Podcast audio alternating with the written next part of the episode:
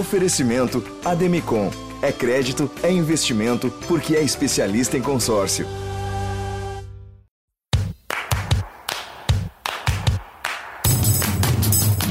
Vocês da imprensa.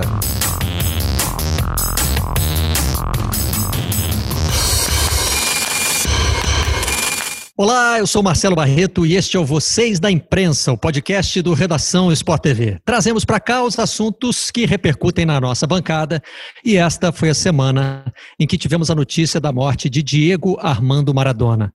Eu trouxe para esse bate-papo dois convidados que têm uma ligação muito próxima com a Argentina, com Maradona e que vão nos ajudar a situar essa figura, esse personagem que vai muito além das quatro linhas.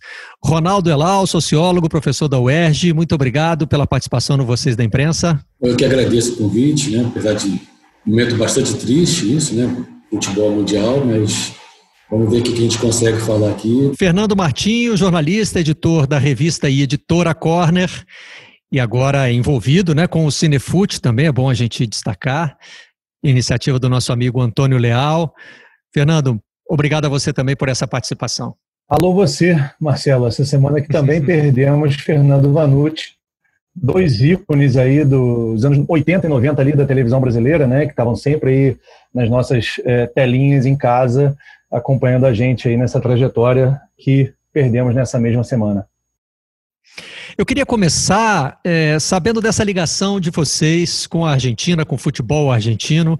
O Elau, inclusive, foi para Buenos Aires para estudar futebol, né, Elau? É, eu, fiquei dois anos na Argentina, em Buenos Aires, 2005 e 2006, com um projeto de pós-doutorado que era assim, uma, uma pergunta simples, né? Se a Fundação Simbólica do Futebol Argentino é parecida com a nossa Fundação Simbólica, observava esse congresso, o que faz os argentinos quando olham para o futebol do seu vizinho. Aí eu selecionei as Copas do Mundo de 70 até 2002, depois incluí 2006, porque eu estava lá. Eu fui pesquisando na revista Gráfico, que era a revista mais importante, né? e o jornal Clarim, que tinha sido a escolha que eu tinha feito. A partir de 98, eu incluí o Olé. O Olé tinha acabado a surgir em 96, aí eu botei o Olé e construí com o Clarim. Então, assim, foram dois anos intensos que eu acho que eu fiz observação participante também, além do material de jornal, é, para poder entender um pouco a cultura argentina, a sua ligação com o futebol. E a questão do Maradona acabou entrando na minha pesquisa de maneira muito forte, porque eu observava o Maradona em lugares que eu não imaginava que eu fosse observar assim. Maradona é, em de jornal, adesivos do Maradona junto com o Che Guevara, por exemplo. Um dia eu estava entrando numa livraria de ciências sociais, uma livraria cabeça, que a livraria prometeu, tem alguns espalhados por Buenos Aires, e eu vejo lá o, o, o quadro de Borges, um dos maiores escritores do mundo, né? do Cortázar, e outro do Maradona. Eu achava aquilo muito estranho, o que o Maradona está fazendo do lado desses escritores renomados da literatura mundial. Você passeia ali o Caminito, você vê Maradona junto com Evita Peron, com Peron, com Gardel, com Piazzolla, com Aníbal Troilo, com a orquestra de tango. Então, a, a, história assim, icônica do Maradona assim, sempre me chamou a atenção. E quando eu cheguei lá, o Maradona estava com muito sobrepeso, os argentinos achavam que ele fosse morrer, e ele ressurge das cinzas alguns meses depois, com aquele programa A Noite do 10, né? Pelé foi o primeiro entrevistado, o anúncio, inclusive, era muito engraçado, o anúncio na, na televisão era assim, não percam a estreia do programa A Noite do 10. É, nessa, nessa, nessa estreia vamos ter o rei com Deus. É. Uma forma sutil de rebaixar o nosso rei, né? Ou de botar o Maradona acima dele. Fernando, como é que começa essa sua ligação com a Argentina, o futebol argentino? E tudo acaba em Maradona, não tem jeito, né? Ah, exatamente, Marcelo. É, é um personagem que desperta muito interesse, é, sobretudo pelo que transcende o futebol né? Porque o futebol é, é, muito conhecido ali, todo mundo conhece as jogadas e aqueles vídeos que mostram os gols e aqueles lances memoráveis de Maradona, mas ele é um personagem que transcende isso, né? Transcende o jogador que ele foi. E eu tenho uma trajetória que cruza um pouco com a do Elal. Eu tive um professor que eu acho que foi orientador dele, que foi o Pablo Alabarces, é, que é autor de livros, inclusive, né, que estuda bastante, é um sociólogo do futebol argentino. É, eu obviamente me seduzi muito, né, pelo futebol argentino, por essa passionalidade. Lá eu, garoto, vendo aquilo, né, pela televisão, e decidi é, primeiro fazer um mochilão e depois ir estudar na Argentina, onde eu cursei jornalismo. E obviamente o Maradona ele vai estar no meio disso tudo, porque como o Elal comentou, você entra em lugares assim, você vê a figura do Maradona presente de uma forma que a gente não tem um paralelo no Brasil. Mas assim, não chega nem perto o que o Zico é para o Flamengo, por exemplo. Né? É, é algo que está muito acima do clubismo, está muito acima de qualquer é, é, representatividade ali também simbólica, como um ícone disso, um ícone daquilo. Ele é um símbolo nacional pátrio é, acima de qualquer coisa ali. É, e é um personagem que ele tem umas simbologias né, é, transversais, como, por exemplo, ele ter nascido no sul da província de Buenos Aires, ter falecido no norte da, da, da desculpa, da província não, da Grande Buenos Aires. Né? Ele nasce no sul da Grande Buenos Aires, falece no norte da, da Grande Buenos Aires, está sendo velado, né? foi velado no leste ali da, da, da cidade de Buenos Aires e vai ser enterrado a oeste. Ou seja, a gente já tem um sinal da cruz também só na questão do nascimento e morte do Maradona. Elal, se não me engano, é o Pablo Alabarces, o autor da frase: Os brasileiros amam odiar os argentinos e os argentinos odeiam amar os brasileiros, né? O Maradona acaba encontrando um lugar dentro dessa relação entre vizinhos e ele aparece no seu estudo, né? O seu estudo é justamente para tentar entender como é que essas culturas do futebol se veem e num determinado momento o Maradona aparece na comparação com o Pelé, que passa a ser importante.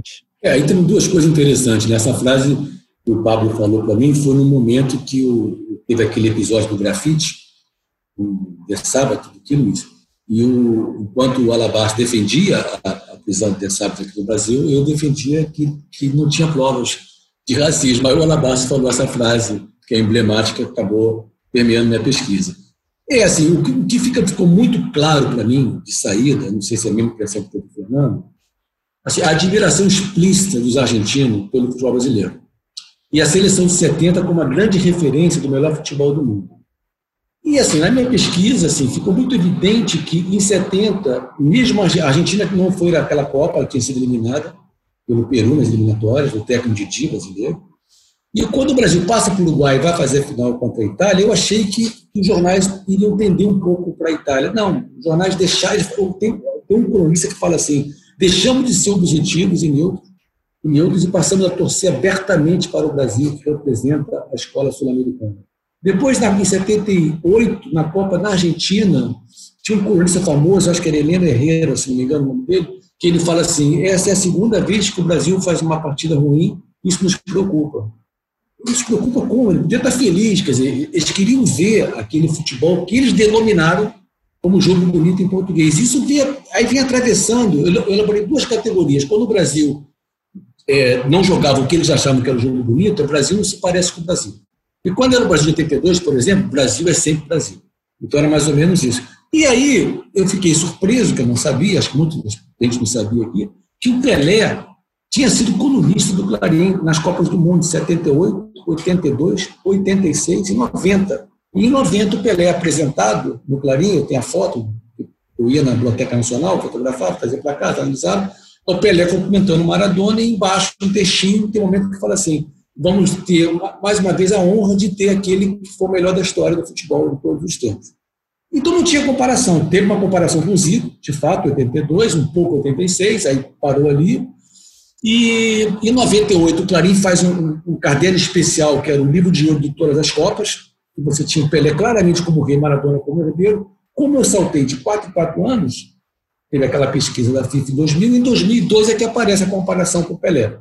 Mas até então não aparecia. E eu entendi também que era, uma espécie de elemento compensatório, porque se para os argentinos os brasileiros seriam os profissionais do jogo bonito, aquele que mais jogou bonito é argentino. Então tinha uma coisa assim, e eu acho que o brasileiro também não entende um pouco, o argentino tem uma ironia muito fina, que às vezes você não entende muito bem é, se eles levam isso a sério, do que se trata isso, se é um humor, às vezes, mais irônico, mais ácido do que o nosso, tem que saber compreender. O próprio Olé é um jornal que a gente tem que saber ler o Olé.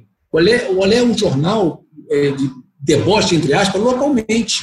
Aqui no Brasil hoje estariam demonstrando, por exemplo, do Botafogo, é, ou do Flamengo, que já não é o mesmo do ano passado, eles têm uma linha editorial é, é, nesse sentido. E o que o Fernando falou, realmente o Maradona é, ele transcende o futebolístico, o que me chamou sempre a atenção, que aí eu comecei a, a tentar entender essa comparação Pelé e Maradona, não para saber quem foi melhor, mas o que, que o debate queria, o que, que significava. O Maradona está numa categoria de afeto que nem nenhum brasileiro esteja assim. O Zico pode estar localizado para os rubro-negros. Eu sou Flamengo, então o Zico está ali para os rubro-negros. Mas o Maradona é nacional, mesmo ele sendo torcedor, declaradamente, e, fazer coisas que nenhum atleta brasileiro fazia, por exemplo, se, se vai jogar o, se fosse jogar o Boga River contra, não, o River contra, contra o Flamengo, ele iria na consideração do Flamengo, por exemplo, pedir para ganhar do River. Mesmo assim, os torcedores do River sabiam relativizar isso, sabiam ter um certo distanciamento. O que não tem pelo Pelé. O brasileiro não admite nenhuma comparação do Pelé como o melhor jogador do mundo. Mas ele não tem esse afeto, esse carinho né, de botar o Maradona no colo como tem o argentino. Então ele transcende muito futebolístico e afetivamente é, eu nunca vi nada parecido. Com relação a essa representatividade, né? Quando saiu a notícia, o jornal o Globo, do qual sou colunista, me pediu um artigo sobre a morte do, do, Maradona. E a primeira coisa que me veio à cabeça foi que o Maradona abalou meu mundo como torcedor de futebol, porque eu sou uma criança da Copa de 70. Então eu cresço sendo ensinado que o futebol futebol é uma coisa que se joga aqui no Brasil, o resto do mundo tenta imitar. Aí de vez em quando vem lá um Beckenbauer, um Cruyff e meio que aprendem. Era assim que a gente via o mundo, né? E que naturalmente, mesmo depois de alguns tropeços, viria uma geração repetir é, o que fez a seleção de 70, que na verdade era uma continuidade de um processo começado em 58, né? E isso não acontece em 82, quando a gente tem um time fantástico que elimina o Maradona. Mas depois o Maradona ressurge no caminho do futebol brasileiro, roubando do Paulo Rossi o lugar de vilão do Brasil. O Paulo Rossi nunca quis muito ser o vilão do Brasil, ele era meio reticente com relação a isso, a gente é que tratava ele como vilão. O Maradona não hesita um segundo em ser tratado como vilão do Brasil, ele, ele topa isso. É, ele supera o Zico, o que para mim era uma coisa é, inimaginável. Eu achava que o Zico ia ser o grande próximo o próximo grande craque do futebol mundial.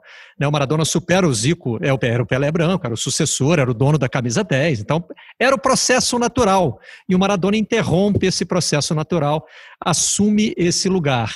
E aí né, para culminar, ele resolve desafiar o Pelé. Isso, para mim, assim, é, é, um, é um desalinhamento dos planetas. Eu sou dessa turma que o Elal citou. Eu não aceito comparação com o Pelé. Mas tive que aceitar, né? Pela primeira vez, surgiu um, um, um postulante, né, um cara que desafia o Pelé como o melhor do mundo e que muita gente acredita, que muita gente vai atrás. É, eu, eu, eu consigo imaginar, Fernando, algo acontecendo de forma inversa na cabeça de um torcedor argentino, né? É, que vê a Argentina ser campeã em 78, ou seja, descobre que sim, a Argentina pode ser campeã mundial, e depois vê a Argentina ter o melhor jogador do mundo e candidato ao melhor jogador de todos os tempos. É, então, a relação do. Até pegando um gancho do que o Eló falou com relação a como os, brasile... os argentinos olham para o Brasil, né? E essa frase do Alabarces é, acho que exemplifica muito bem mas eu me lembro dos relatos dos meus amigos argentinos que vieram para a Copa do Mundo de 2014 e eles não entendiam a agressividade com que os brasileiros trataram eles na final contra a Alemanha. Eles falavam, nunca que a gente torceria contra o Brasil depois de ter tomado de 7 a 1 da Alemanha, como, a gente como o Brasil tomou em casa. Então, eles não entendiam isso, eles ficaram super assustados com isso. Né? Então, a, a, a relação é, entre o, o, Maradona e os argentinos, Pelé e brasileiro, ela não, não tem um paralelo possível. Eu diria até a, a, questão do título né, que se dá. Né? O Pelé, enquanto rei, é, não é por acaso que se intitula rei. Né? Tudo bem que tem o rei do rock, o rei do pop tudo isso, mas a gente tem que lembrar que o Brasil sai de uma monarquia para uma república em 1889 só. A gente ainda tem muito enraizado nossa, na nossa cultura a monarquia.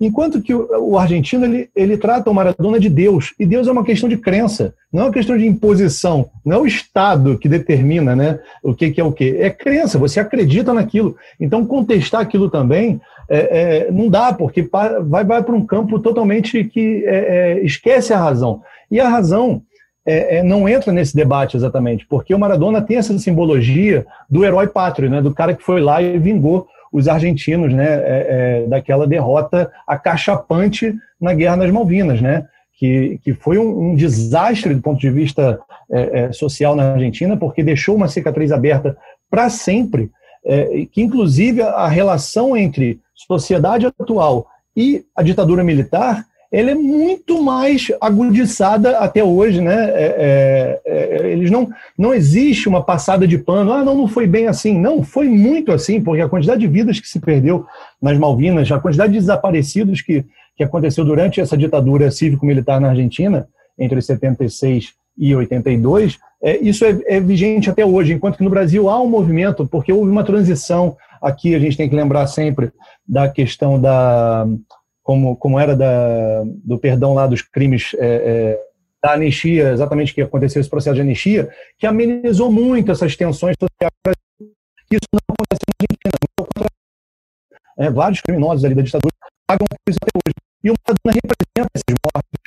Sabe? É, quando ele faz o gol de mão lá, não é só vingança contra os ingleses, mas é também essa, essa figura divina vem representar esses humildes que morreram também na, na Guerra das Malvinas. Isso também, Elau, é, acho que aponta para um lado que Brasil e Argentina têm um pouco em comum, né? São países de grande territorial, de riqueza natural, mas que não são nem grandes nem ricos no cenário mundial. Né? Tem um papel muito pequeno na geopolítica internacional e, e, tem um desejo de afirmação né, nesse cenário.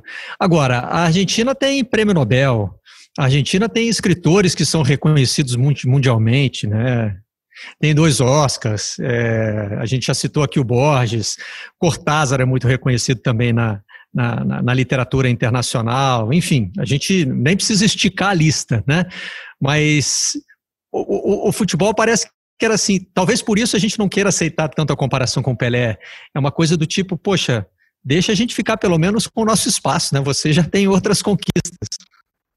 Mas assim, o que, o que eu quero colocar é que eu acho assim, é, porque sempre entrevistar jornalistas, mais velhos, tá, assim, eu acho que nem sei se eles acreditam muito na comparação. Não tem programa na eu lembro que o, o, o time tinha uma entrevista com o produtor do programa, era um cara conhecido argentino, um ator, que é o Adriano Suárez, não deve saber quem é. E aí o, o jornalista perguntou para ele assim, Adriano, mas você sabia que o Pelé tem 1.268 gols, Maradona 300 e pouco, o Pelé tem três Copas do Mundo? Ele falou assim, a mim não me importa, eu continuo achando que o Maradona é melhor que o Pelé. Então, tem uma questão afetiva aí muito forte, e a gente também se comparar assim, né, você falou do... A Argentina tem outros heróis que transcendem o futebolístico. É, e, e, em outros esportes também. Antes do Senna, já tinham lá o Fangio, tinham o, o boxe o Monzon, tinha o Luquelino Luque. Eles tinham outros heróis no campo da política. Então, e, são heróis, a maioria, é, assim, é uma categoria que não é, nem gosto de usar muito, mas que eu percebo são heróis mais dionisíacos.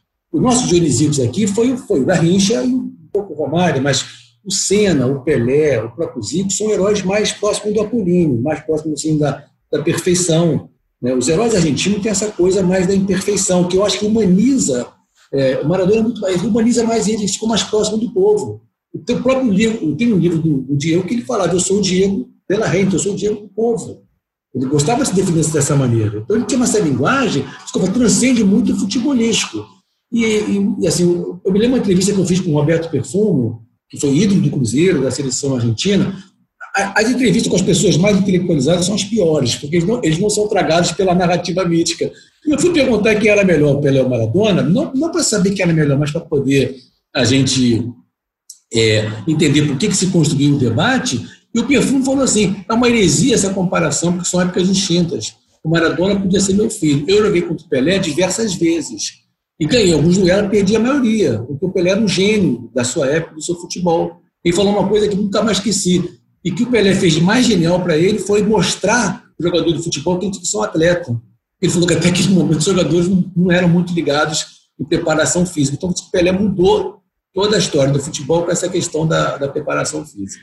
Fernando, o Elal citou o título da biografia do Maradona, que começa com Diego. Ele gostava de usar o primeiro nome e os argentinos gostam de chamá-lo pelo primeiro nome.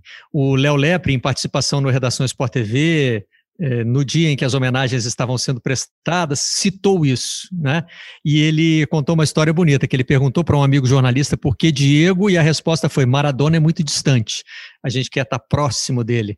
Isso era algo que você percebia lá no contato com os argentinos? Não, total, Marcelo. A, a relação, tipo, a El Diego, né, como eles chamam, né, usam Sim. inclusive com o pronome ali, é, El Diego, não, porque El Diego, El Diego é o mais grande, né? Essa, essa frase é citada sempre. Que lá denota ainda mais intimidade, né? É. Lá você usa o artigo para isso, é, né? É, é, tra traz um pouco mais de carinho, né? El Diego, não é Diego. Porque Diego pode ser qualquer um. Diego qualquer. O né? Diego é, um... só, exato.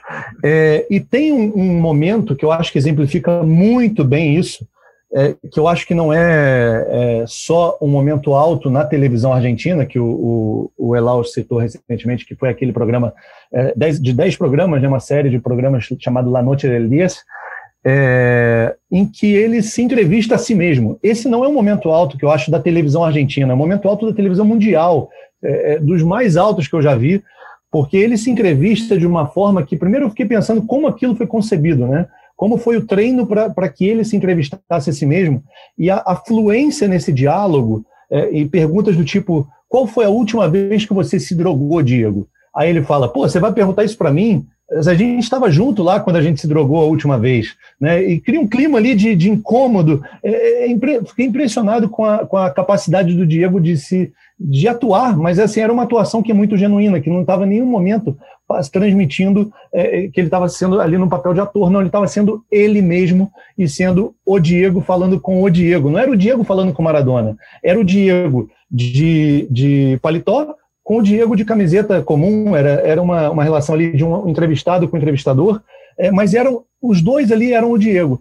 É, ontem, o, o Clarim soltou né, no obituário é, um texto do Mariano Berrina, que eu achei dos melhores textos já escritos também é, é, não só com relação à morte do Maradona, mas da, da, da história do jornalismo, que ele fala, é, é como é o título, é uma história sem igual, é, e ele fala uma coisa que eu acho fantástica, que o Diego era o cara do, do espelho, né? Ele era o espelho, aquele que você se olha no espelho e sente orgulho, e você também é aquele lado que te envergonha. E o Diego, o Maradona, ele representava isso muito bem. E isso é onde ele conecta, diferentemente de qualquer outro grande astro, grande jogador, do que seja, com qualquer ser humano neste planeta. Porque ele traz uma forma que, pô, todo mundo queria ser esse cara que foi campeão da Copa do Mundo, mas de outra forma todo mundo se vê também nos erros do Maradona, seja nos vícios, nos excessos, na, nas truculências, né, até no, no, nas agressões que ele já cometeu também. De alguma forma, alguém vai se ver no Maradona é, em algum momento da vida dele. Então, tem uma, uma, uma, uma penetração no íntimo do, do, indivíduo que é muito difícil de achar. E isso tem muito a ver com o Diego, né? e não com esse Maradona distante que você falou. É curioso isso, porque no Brasil talvez a gente tenha é, duas figuras muito emblemáticas, uma de cada lado aí desse espectro, né? A gente tem Pelé e Garrincha. E tem gente que prefere Pelé e gente que prefere Garrincha, mas assim, o grande nome do futebol brasileiro passou a ser o Pelé, e o, e o Elal já tinha falado sobre isso, né? De como o Pelé também é um, é um ideal, né? O Pelé é uma, é uma construção, é algo que a gente almeja, que a gente quer ser. É, por que, que a gente, por que, que a gente aqui no Brasil, a gente escolhe esse cara, ela ou não dá para dizer isso? Ou a gente pode dizer que é, é, os adeptos do Garrincha no Brasil são tão importantes quanto os adeptos do Pelé? E o Diego, o Maradona, né? Eu já ia chamar de Diego, mas o Maradona talvez junte esses dois. Eu sempre digo assim, tem, tem que existir, tem, tem, sempre algo no objeto mitificado, no caso o atleta em questão, capaz de exercer fascínio. Nenhuma mídia tem o poder de, vamos fazer desse cara um Zico, um Pelé, um Garrincha, um Maradona. Não, tem que ter algo nele. Ela foca nele. O que aconteceu foi que o, as Copas do Mundo elas são muito emblemáticas também para poder sepultar um debate. Né?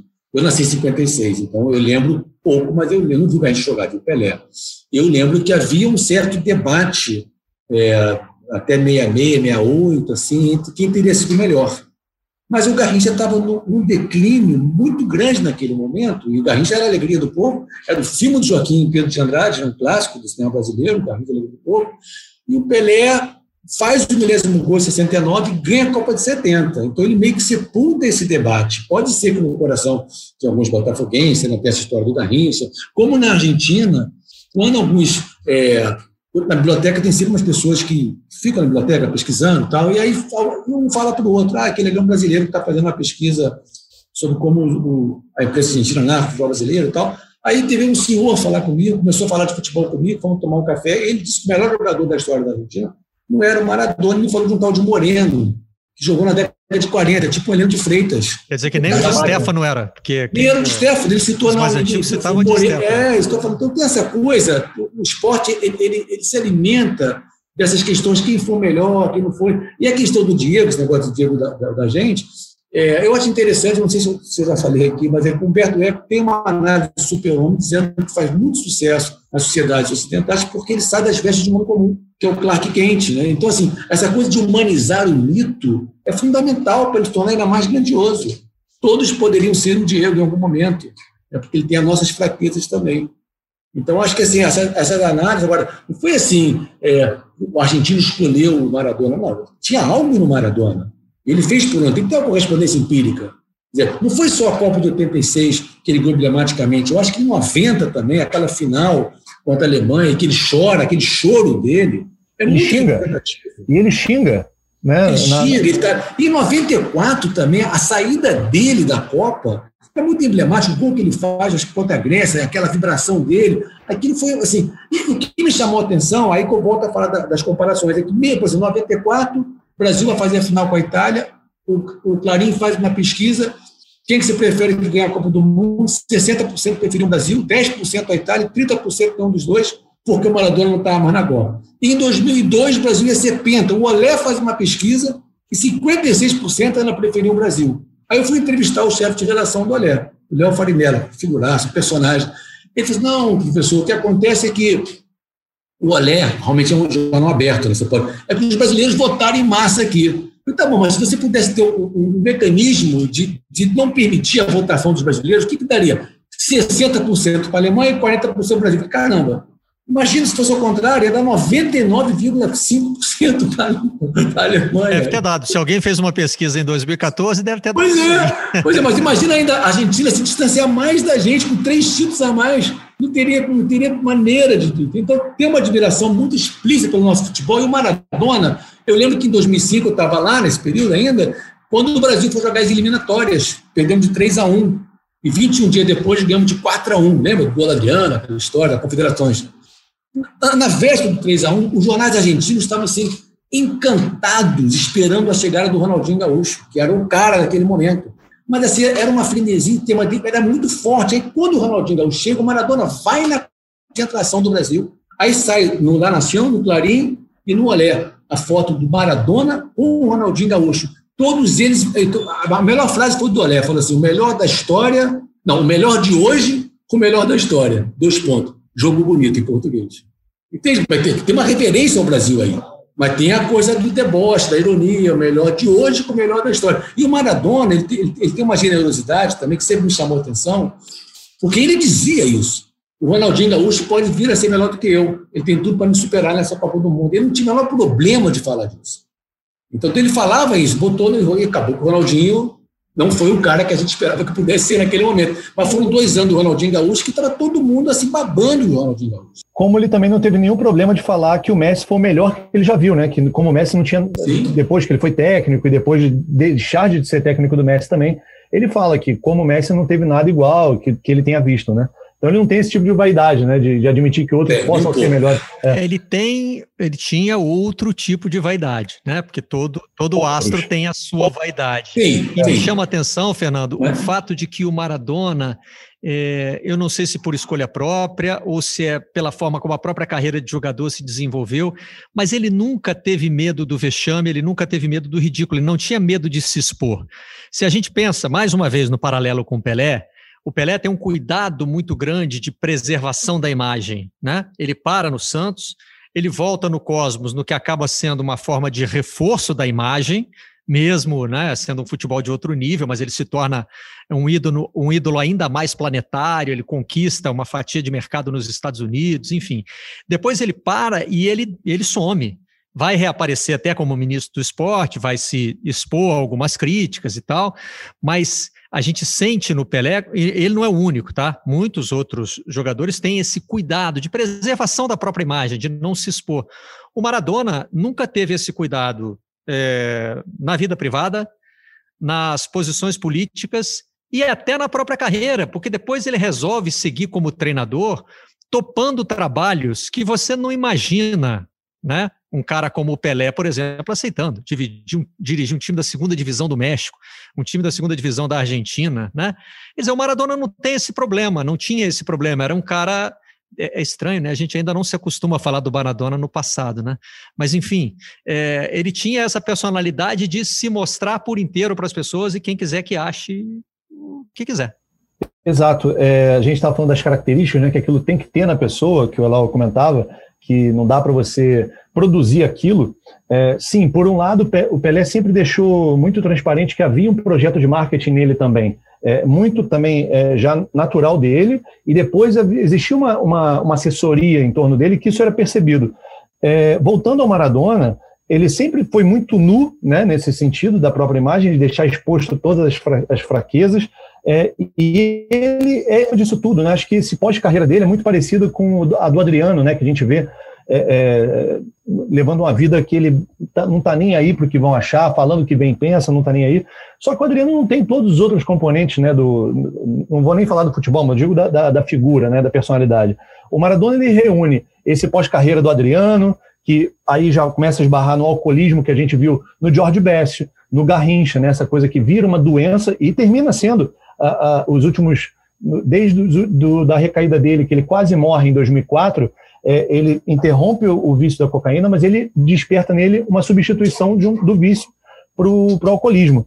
É, isso é o que realmente combina com a morte dele, né? Ele teve uma cirrose hepática, não, ele teve uma hepatite tóxica, né? É, nesse meio tempo aí, ao longo de várias quase mortes dele. Mas ele traz o futebol do Messi, a rebeldia ali do Sócrates, né, posicionamento político do Sócrates, com um detalhe. O Sócrates, no início de carreira, eu conversei com o biógrafo do Sócrates, e o Sócrates tinha ideias ali pró-ditadura militar, ele era de uma família né, de, de, classe média alta, é, ele não era esse, é, é esse intelectual de esquerda que ele se tornou, né? Juca que Maradona... também conta alguns episódios em que o Sócrates demonstrava desconhecimento do, do, do, do cenário político brasileiro. Ele Exato. Foi se educar depois, né?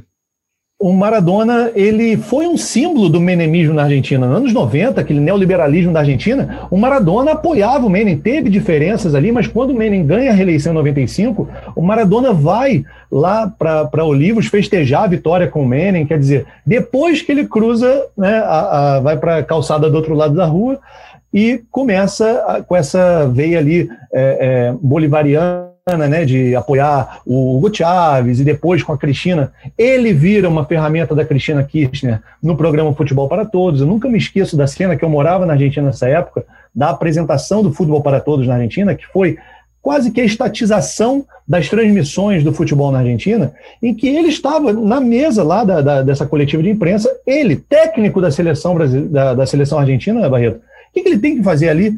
Né? Era um caso para o Grondona, esse é um assunto da AFA, com a presidenta da nação na época é, é, anunciando aquele programa. O que, que o Maradona tem que estar ali? Mas ele estava ali. Isso reforça muito o, o, teor populista né, dessa medida. Mas aí, voltando ao personagem Maradona para concluir, essa rebeldia do Sócrates no ponto de vista político, é, o vício né, da cocaína do Casagrande, é, é o, ele tem um, um, pouco do herói do coração valente, né, que luta ali contra a Inglaterra também, e, e é isso que a gente já falou, e ele é um frasista como o Romário também, né? Esse cara que jogava aquelas é, que o Pelé Calado é um poeta, ele tem uma série de, de frases que ficaram marcadas também.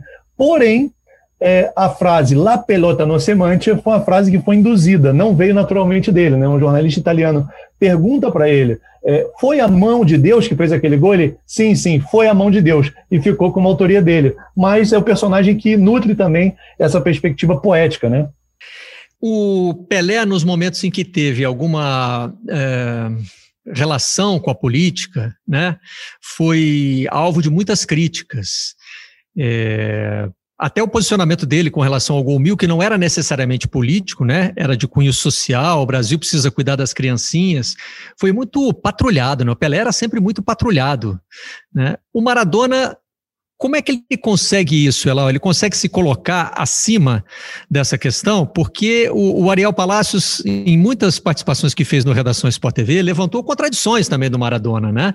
Porque parecia uma figura muito identificada com as causas da esquerda, mas o Fernando já está dizendo aí de, de outros momentos em que o Maradona estava associado é, é, a um governo que você não pode é, dizer que é um governo é, como o de Cuba, como o do Fidel Castro. Agora, na, na, no fim da vida, estava é, se relacionando com os, os, líderes do Oriente Médio, que não tem nada de democráticos também, enfim. É, é, era uma figura muito, vamos dizer assim, polivalente politicamente e tocava o barco, né? E não que ele não fosse criticado, Elau, mas parece que ele, ele, ele, ia mais de peito aberto fazer essas coisas. Primeiro, assim, eu acho que o Pelé, eu acabei de, de uma tese, de, uma banda da tese de um, um aluno da história da, da UES, o Natan, e ele, foi um trabalho muito interessante que ele fez. O Pelé realmente teve umas cobranças que eu acho que, às vezes, eu nunca.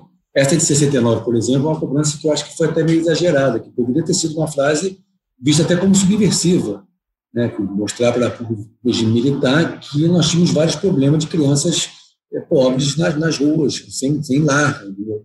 E foi vista como uma coisa de demagogia. Depois o Pelé sempre foi muito cobrado pelo movimento negro, pelos, pelas, pelo sindicato de jogadores também, porque achava que deveria fazer mais.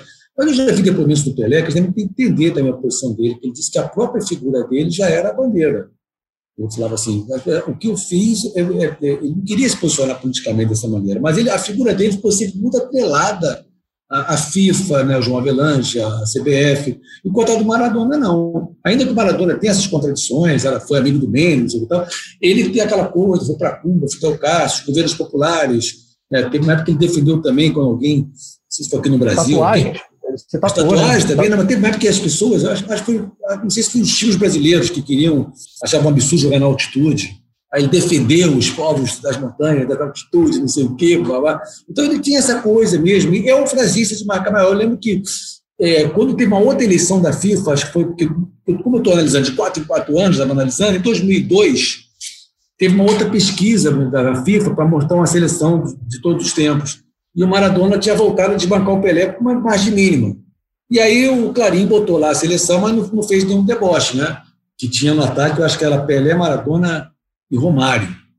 Só que aí o, o, o Alé botou uma, uma, chargezinha, o Pelé de cabeça baixa, com uma coroa aqui assim, o Romário na ponta esquerda assim, Romário, é, o que fala mal do Pelé.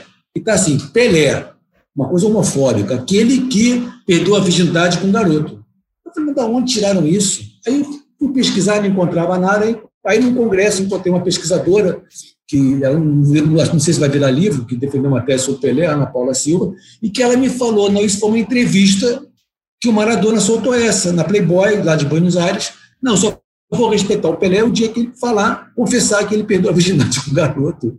E a frase virou uma coisa que o Olé é, acabou reverberando. Então, assim, é que eu falo assim, por isso não dá essas comparações, é, o esporte sempre se alimenta de quem é melhor, foi esse, foi aquele. E o Maradona cresceu também nesse vazio que a Argentina nunca mais ganhou uma, Copa do Mundo. Então, cada vez que, que a Argentina vai ficando longe, ele vai ficando cada vez maior. E aí, até comparação com o Messi, quer dizer, o Messi vai ficando como aquele cara que na hora H não chega, não sei o quê. Agora, o Maradona é um frasista. Numa comparação, eu, eu sempre poderia comparar assim, como frasista, o Maradona com o Romário, o Maradona com o Lula, mas com o Pelé não cabe a comparação. Eles têm personalidades muito distintas.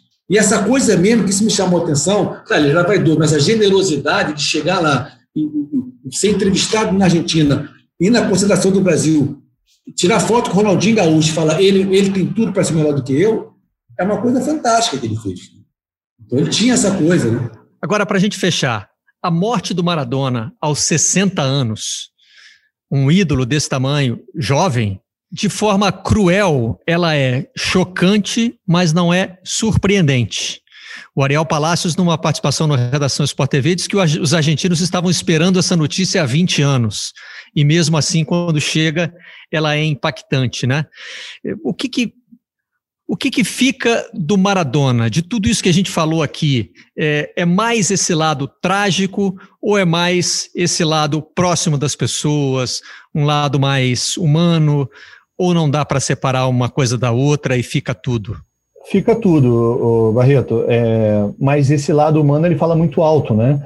É, quando ele, ele tem, ele, ele ressurge, e eu vou usar a palavra ressurreição de Maradona, que é o pós-2004, que ele tem uma, uma overdose ali e ele é, faz todo um trabalho de, de emagrecimento, ele volta para aparecer publicamente magro e remetendo aquele Maradona atlético e poderoso, ele reforça esse poder supra-humano dele, né, de superar um, um, sobrepeso que, que já estava mórbido ali, ele já estava sofrendo de uma obesidade mórbida, mas é, é importante ressaltar que essa obesidade ela acontece em Cuba, que vendia essa imagem de que ele estava num spa no Caribe, cuidando da saúde, fazendo um trabalho de, de, desintoxicação, mas há relatos de que ele cometia vários excessos e é onde começa o alcoolismo dele. E, e depois, a, as duas grandes recaídas dele de peso, inclusive, é quando ele está em regimes, em lugares bem antidemocráticos, digamos assim. Um foi em Cuba, que ele chega ao peso maior que ele teve na, na vida, e depois no Oriente Médio ali, onde ele tinha toda a fartura, e a gente vai falar dessas vaidades e dessas contradições. Essas contradições do Maradona refletem também as contradições do argentino, é o cara que usa dois Rolex no braço e luta para que jogos para que jogos na altitude sejam disputados na Bolívia. Então essas contradições elas são é, é características é mais um desses componentes, né, que só o Maradona tem. É, o que fica dele, né, é isso tudo. Não dá para a gente separar né? Esse cara que tinha essa solidariedade, mas que também tinha vaidades e excessos. É o cara que jogou, é, não quis uma Ferrari preta porque ela não trazia o ela não tinha um rádio. É, o, da época lá, não sei qual era o, o rádio, o, o carro, o, a tecnologia de rádio de carro da época, mas ele não quis porque não tinha rádio, é, de, é desse nível, sabe? Então, ele reúne isso tudo, aquela origem humilde com esse final de, de vida é, é bem já elitista, né, mas flertando aí com as esquerdas, quer dizer, é, é, esse personagem único que a gente teve o privilégio de conhecer. Eu conheci o final dele, vocês tiveram o privilégio de conhecer é, mais, e até quem odiou Maradona teve o privilégio de odiar um cara único. Elal, essa figura vai aumentar agora sem o Maradona entre nós ou, ou ela tende até a desaparecer um pouco? O Maradona sempre foi enorme entre nós, né? É aquele cara morreu, vai ficar maior. Não. Ele vai continuar enorme. A Argentina tem uma coisa interessante, não sei se o Fernando percebeu isso, que é uma certa ironia. Eu me lembro que eu já escutei umas duas ou três vezes isso. Às vezes está passando em algum lugar, está tocando um tango, que é o Gardel cantando, e o cara fala assim: Gardel, cada dia canta melhor. Como cada dia canta melhor? Então, o Gardel está enorme na Argentina. Eu, eu gosto de falar às vezes que tem uma armadilha sociológica que é muito difícil a gente sair fora dela, que é quando você vai analisar um outro grupo, esse grupo é uma nação, você tende a homogeneizar esse grupo, a tratar ele como igual. E você acaba trabalhando com estereótipos. É, é, é como uma armadilha. Então, os argentinos, no meu material da imprensa, eles olhavam para os brasileiros como brasileiros alegres. As piadas que contam é que nós somos alegres. Mesmo com carência material, o brasileiro está sempre de bem com a vida. Que o samba é alegre. O samba, o samba não é alegre. O samba é tão triste quanto um tango. O ritmo pode ser mais alegre. As letras são tristes também. E o, e o brasileiro, quando olha para o argentino, são alguns estereótipos negativos, né? de soberba, de arrogância, mas também de nostalgia, de tragédia. E esse nostalgia e de tragédia, os próprios argentinos se veem assim. Então, acho que o Maradona, de alguma maneira, ele vai ficar enorme, vai continuar enorme no mundo, e para os argentinos vai ser esse personagem trágico, que é como se fosse o próprio emblema para os argentinos de si mesmo, da maneira falar, como se enxerga. Por falar em tragédia, Elal, é, o que estava era mais do que previsível que o funeral dele, né, que esse velório dele, ia terminar em tragédia, mas é inevitável porque é incontrolável, você não consegue, por mais que você preveja. Eu estava até cinco minutos antes da gente começar a gravação, é, assistindo aqui a TV Argentina ao vivo, e eu sabia, eu queria estar lá, inclusive, para documentar isso, Marcelo, porque foram cenas iguais a do documentário Última Final que eu tive lá o privilégio de fazer no Boca River, aquele jogo que não aconteceu. E mais, a tragédia acontecendo e as pessoas ainda querendo entrar para ver aquilo da mesma forma que estavam no, no Monumental de Nunes, apesar de tudo, querendo que o jogo acontecesse é uma coisa assim que é incontrolável, inevitável. É, é, é uma coisa muito trágica, própria da Argentina, que é difícil de explicar esses exageros, né? É, é, eu uso sempre é, esse termo, vou roubar de um amigo meu, na verdade, que o sistema métrico Sim. deles é outro. Ele tem ali uma, um erro na, na, nas medições que só eles têm, né? Igual tem o sistema imperial, o sistema métrico, eles têm um sistema próprio de é, Todas as piadas sobre argentino, eu fiquei muito surpreso quando comecei a viajar é, pela América Latina fazendo reportagens. É, as piadas de argentino que a gente faz no Brasil são reproduzidas em vários outros países e tem sempre a ver com o que seria um complexo de superioridade, né? e uma dessas piadas se refere ao Maradona, dizendo que Maradona é o maior jogador da história do futebol mundial e um dos maiores da história do futebol argentino. Né? Ele vai continuar sendo sempre essa figura mítica que representa muito do que é a Argentina e também do que é o futebol. Fernando Martinho, muito obrigado pela participação nesta edição do Vocês da Imprensa.